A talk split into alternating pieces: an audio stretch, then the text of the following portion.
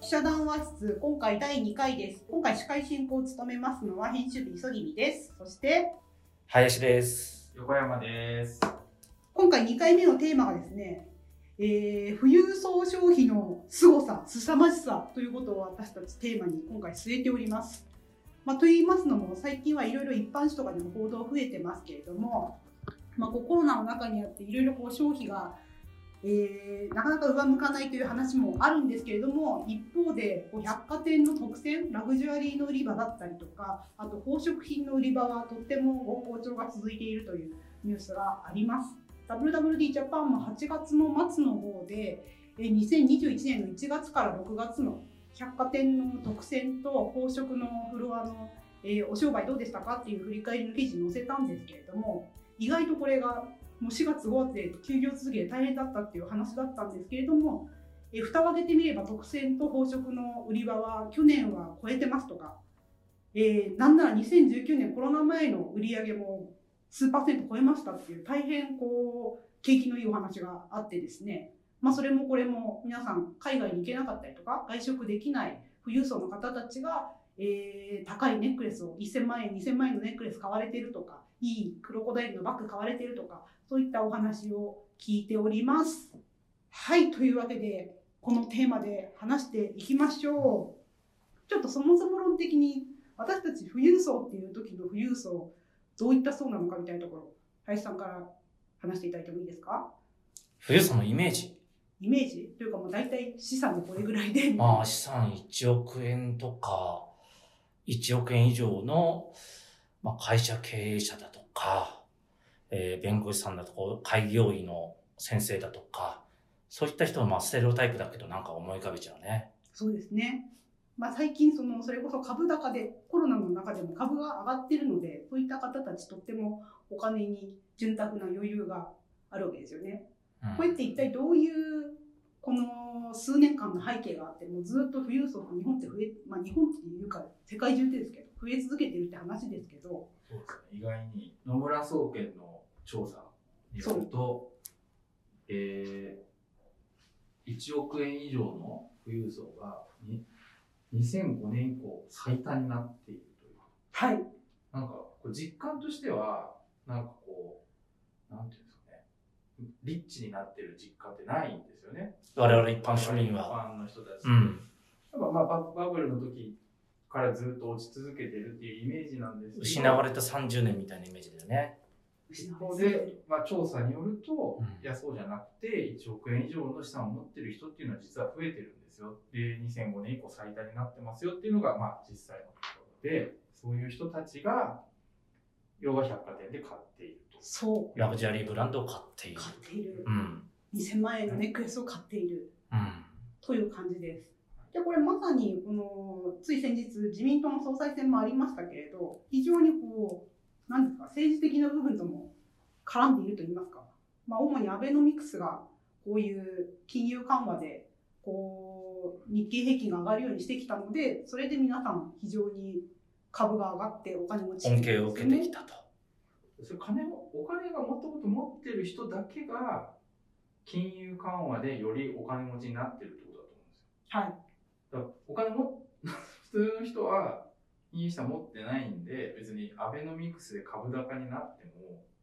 恩恵があんまりない気がするんですよね。うん。というのはまあいいんですけど、まあ、お金持ちの気気持ちになって今日は話しましょうか。お金持ちのそう庶民ですねお金持ちの気持ちになって話しましょう。そうですねなんかこの回いろいろ WWD この富裕層消費みたいなあたり取材を重ねておりまして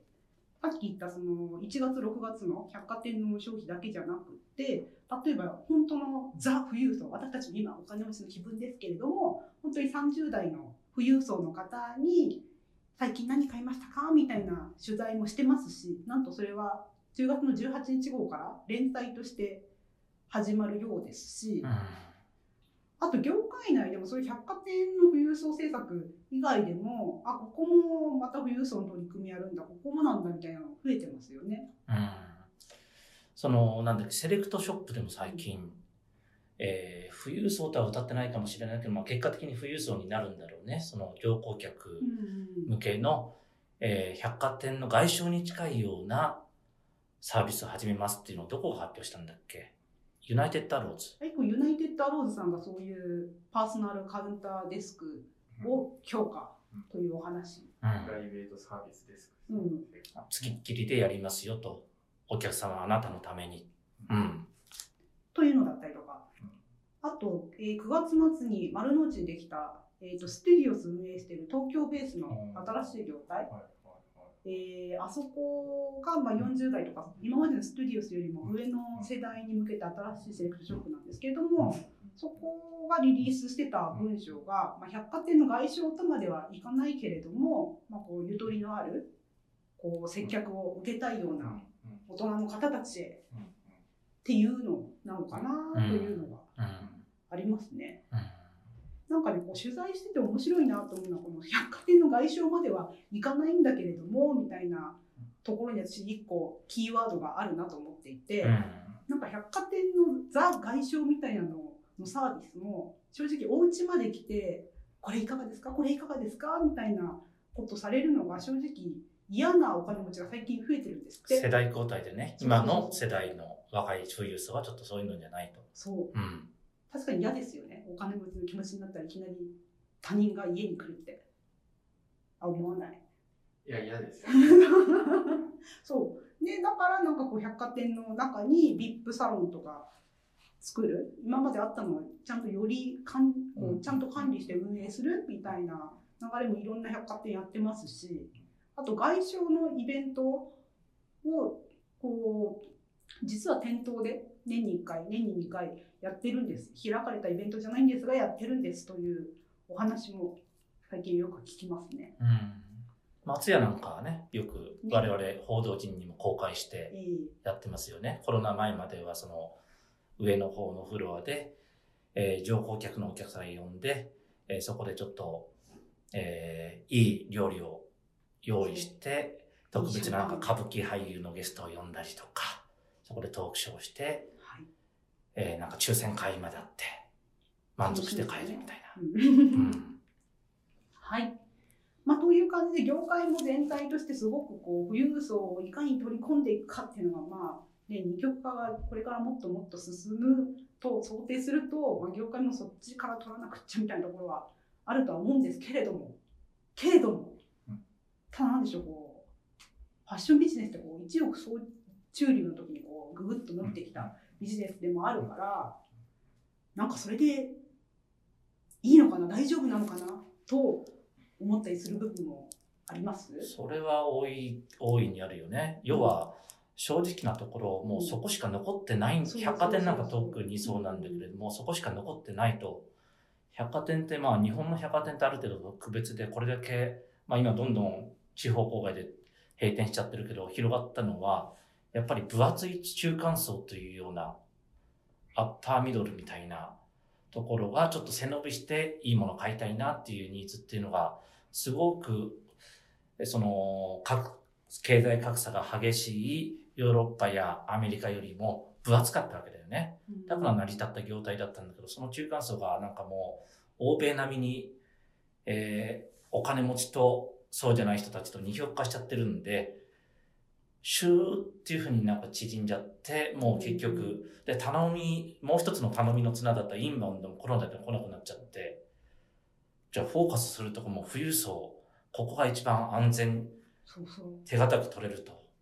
いうところでみんなそっちにシフトしてるっていうのが現実的なところだと思うね。でも我々がこういろいろ取材してこう出てくるそのなんていうんですか特選とか百貨店のそのラグジュアリーブランドとか宝飾品がいいっていうのは、まあ、一つのあれこう日本の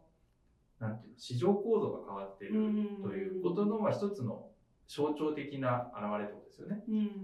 ただこうなんですか岸新しく総裁になったそうです。あ首相になった岸田首相が打ち出しているコンセプトが、はい。なんだっけ？新自由主義の巻き直し？巻き直し見直し？で、なんか中流層をもう一回熱くしようみたいな。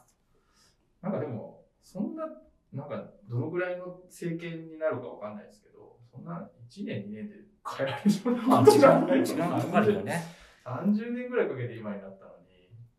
何言ってんのかなってちょっと僕なんかはちょっと思ったんですけど。また昭和に巻き戻せるのかと。ええあの古き良き昭和に中間層の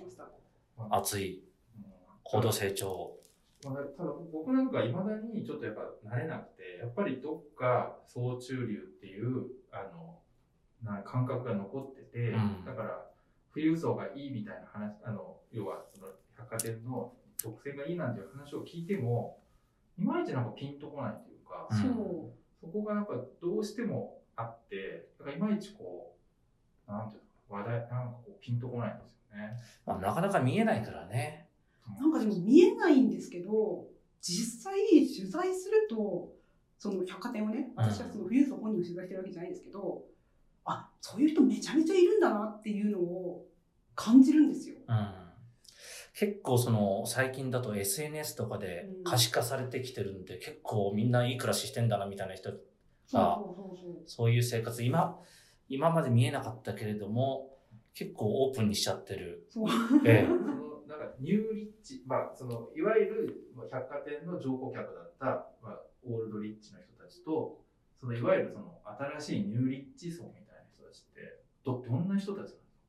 その何を買うとかどんなこうなんか消費の仕方がどう変わってるのか。この間なんだっけ、えー大丸松屋からの、その、あ、そうです。富裕層向けメディアみたいなのを磯君さん取材してたよね。そう。大丸松坂屋さんがもともと富裕層向けのメディアを自分たちでやられてたのを、まあ、この9月にそれを男性の30代から50代特に若い世代の富裕層向けにリニューアルされててでそこの編集長としてもともとメンズクラブうん。の編集長をやられてた戸賀さん、まあ、非常にあのメンクラ旋風を巻き起こした。業界では有名なトガッチと。戸賀編集長えなんですけど、どんなファッションどういうライフスタイル？まあ、聞聞くと、まあ、その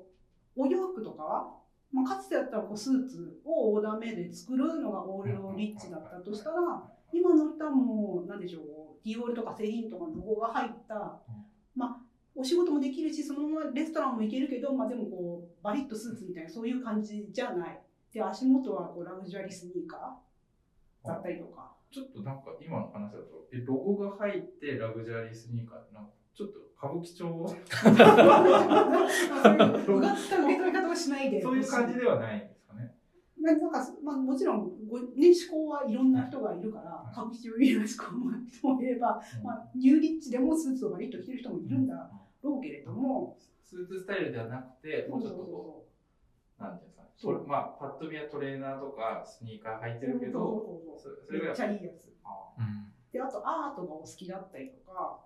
あとワインとか、うん。あウイスキーとか、あなんかその、大丸の担当の部長がおっしゃってたのは、もともとこう食って女性のものみたいなイメージってどうしてもかつてあったと思うんだけれども、まあ、今ってこう、ニューリッチ同士のこうタワマンのホームパーティーとかで、いいグラスにいいワインでいいおもたせとか、なんかそういうニーズはありますよねとか。昔は、その外商だと、ご褒美って言ったんですよね。つまり、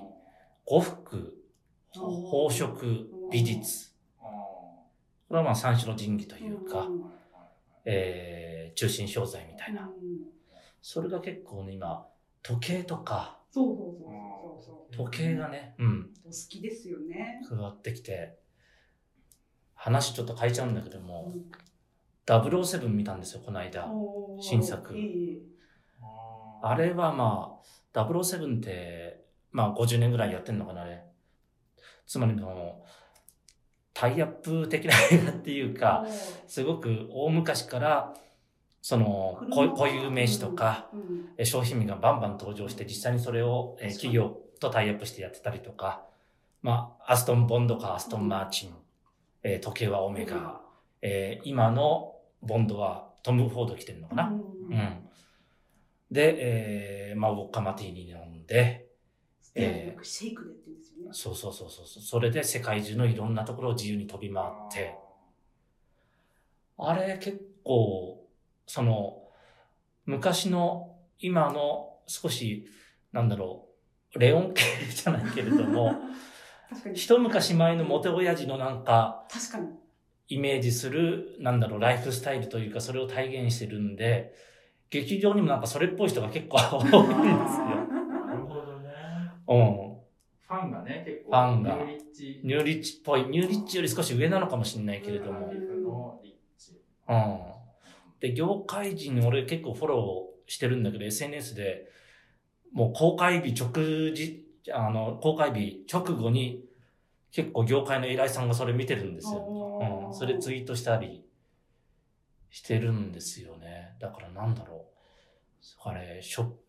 ァッション映画だなっていうか、改めてライフスタイル映画だなっていうか、アクション映画というよりも、スタイリッシュですからね。うん。うん。何ですか？うん、確かに。かっこよく仕事をして女性にモテるみたいな、そういう、かつての男性に求められるで感じ。映画終わった後、うん車かっこいいなと思って、うんアストンマーチンいくらだと思ったら、3900万円。金融資産1億円のしてみれば。ラン、100円じゃだとあれじゃないですか。ラン10億円ぐらいないとちょっと。4000万なんか今回、まあ結構派手なアクションしてた、その、ランドローバーも、うんなんかボンドカーみたいな仕様で出してて、それが1500万円。オメガが C マスターで100万円前後。うんまあこれはまあ時計の中ではそんなにし、まあ高いけれども、そんなにしないかなと。うんトム・フォードのスーツちょっとわかんなかったけど、まあそれなりの何十万はするでしょうね、と。なんかこの間 BMW の取材をしたんですけども、うん。うん。そしたら去年の9月に1800万円ぐらいの限定車を、まあ、出したら、まあ、たった7台だったのでそりゃそうだみたいなところがあるんですけどその7台が発売3分で完売みたいな、うん。感じですね。そうだから何ですか？そういうふうに本当にボンドカーを見てアストンマーチン3400万円を買おうと思った人もいたかもしれないし、本当にお車の世界とかそういう男性の趣味の世界みたいなところに非常にこうお金が流れておるなというのをうん。感じます。時計なんか典型だよね。うんうん。どんどん上がロレックスとかもどんどん上がってますもんね、うん上がってるよね。それこそそういう人がいるからですよね。戸賀さんのブログ、アメブロに戸賀さんのブログがあるんですけど、それ見てると、そういうニューリッチとの交流がすごい毎日載ってるんですけど、リシャール・ミルのなんかうん。全世界で3個ぐらいしかないのを、えー福岡のどこどこのお医者さんの先生にお届けしにうん。行ってきましたとかいうのとかいろいろ載ってらして、あ、本当にこういう人たちのことなんだなと思いまして、で、ここで戸賀さんが、じゃあニューリッチの世界を理解するにはどうしたらいいですかって聞いたら、ちゃんとその世界に入らないとダメっておっしゃってまあて、そそんなお金ないよと。そういうところでね。この間、先週末かな？えー、また百貨店の話に戻っちゃうけれども、伊勢丹の新宿本店で、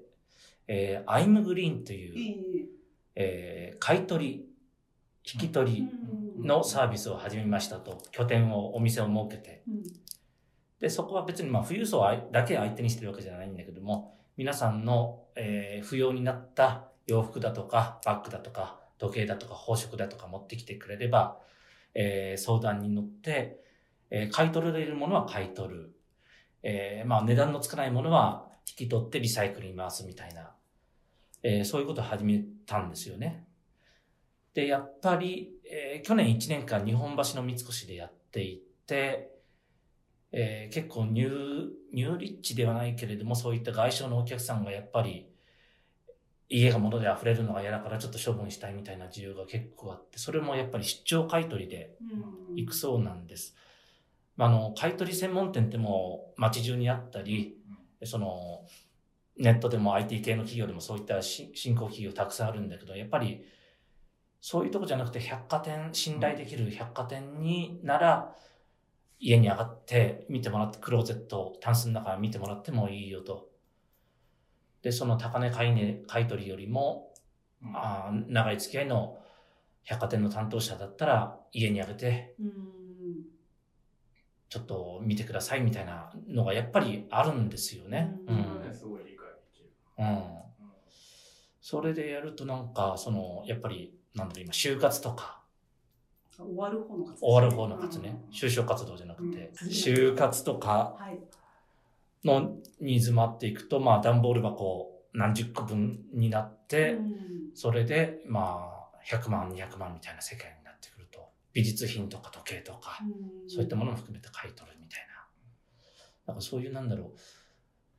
富裕層相手の出口戦略みたいなのも結構出てきてると。まあ、やっぱりこうね、日本の所得っていうのが、やっぱりこう所得移転してなくて、やっぱりこう、ちょっとね、その7、80代の方にやっぱりちょっと資産が偏ってるっていうところあると思うんですね。でそういう時に、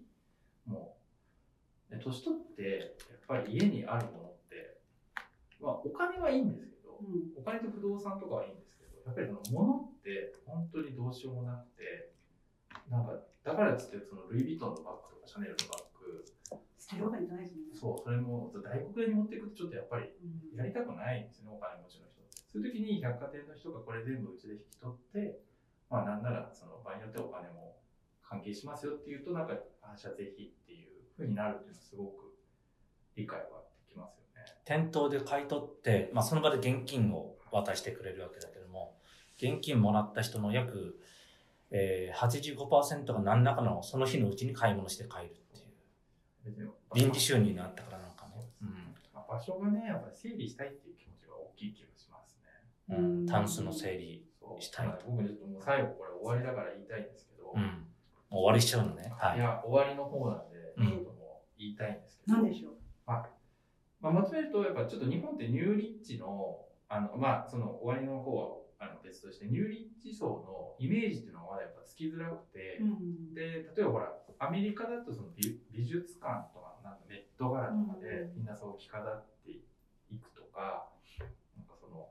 アイビーリーグの人たちの同窓会なんかうんパーティーがある。で、その時にこうみんなメディアを見てこう出すっていうのあるじゃないですか。で、そうするとこの人たちこういう感じなんだなっていうのがわかるっていうのあると思うんですよ。日本ってそういう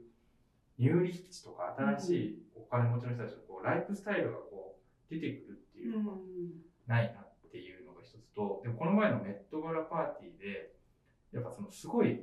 反発がすごかったじゃないですか。うんデモが起きたりとか。でみなんでデモが起きたの？なんかその、その、なんていうんですかね。で、結構みんなサステナブルとかメッセージ性の強い、こう、あのあドレス着たり着たりとかしたけど、それ、そうじゃなくて、そもそも、なんかそういう着飾ってるとかやってんじゃねえみたいな。俺たちはこんなに貧しいんだみたいな、やっぱりしょ、なんかこう、分断っていうんですかね。そういうところに未だにこう、アメリカなんかもあって、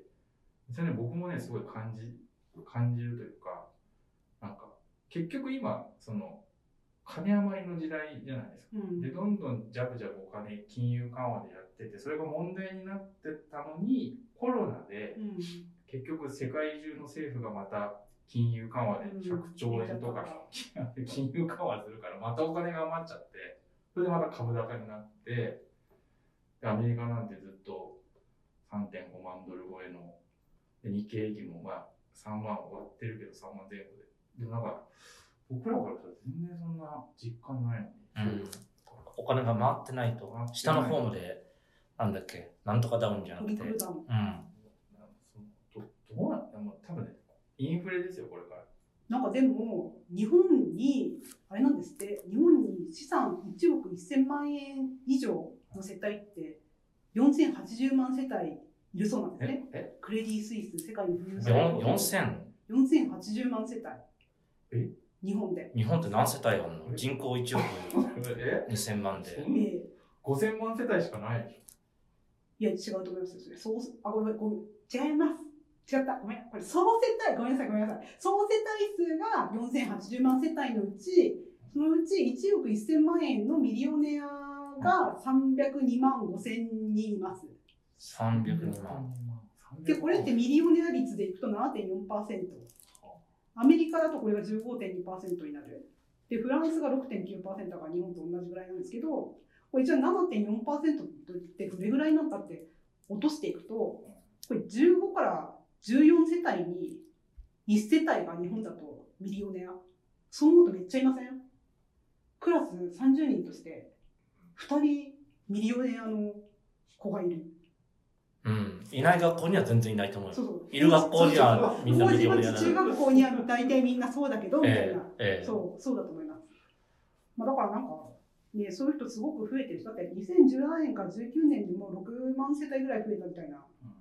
野村のデータありましたよね。あそう。で、まあだからそういうふうにアメリカだともうもっともっと分断が進んでるから、そういう今言ったような、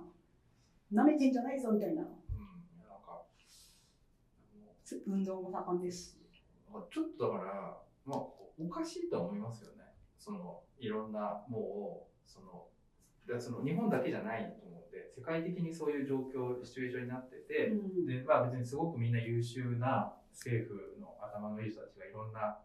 ことを考政策を考ええてでその上で金融緩和してると思うんで別に何が悪いとかっていうことじゃないと思うんですけどいやおかしいでしょ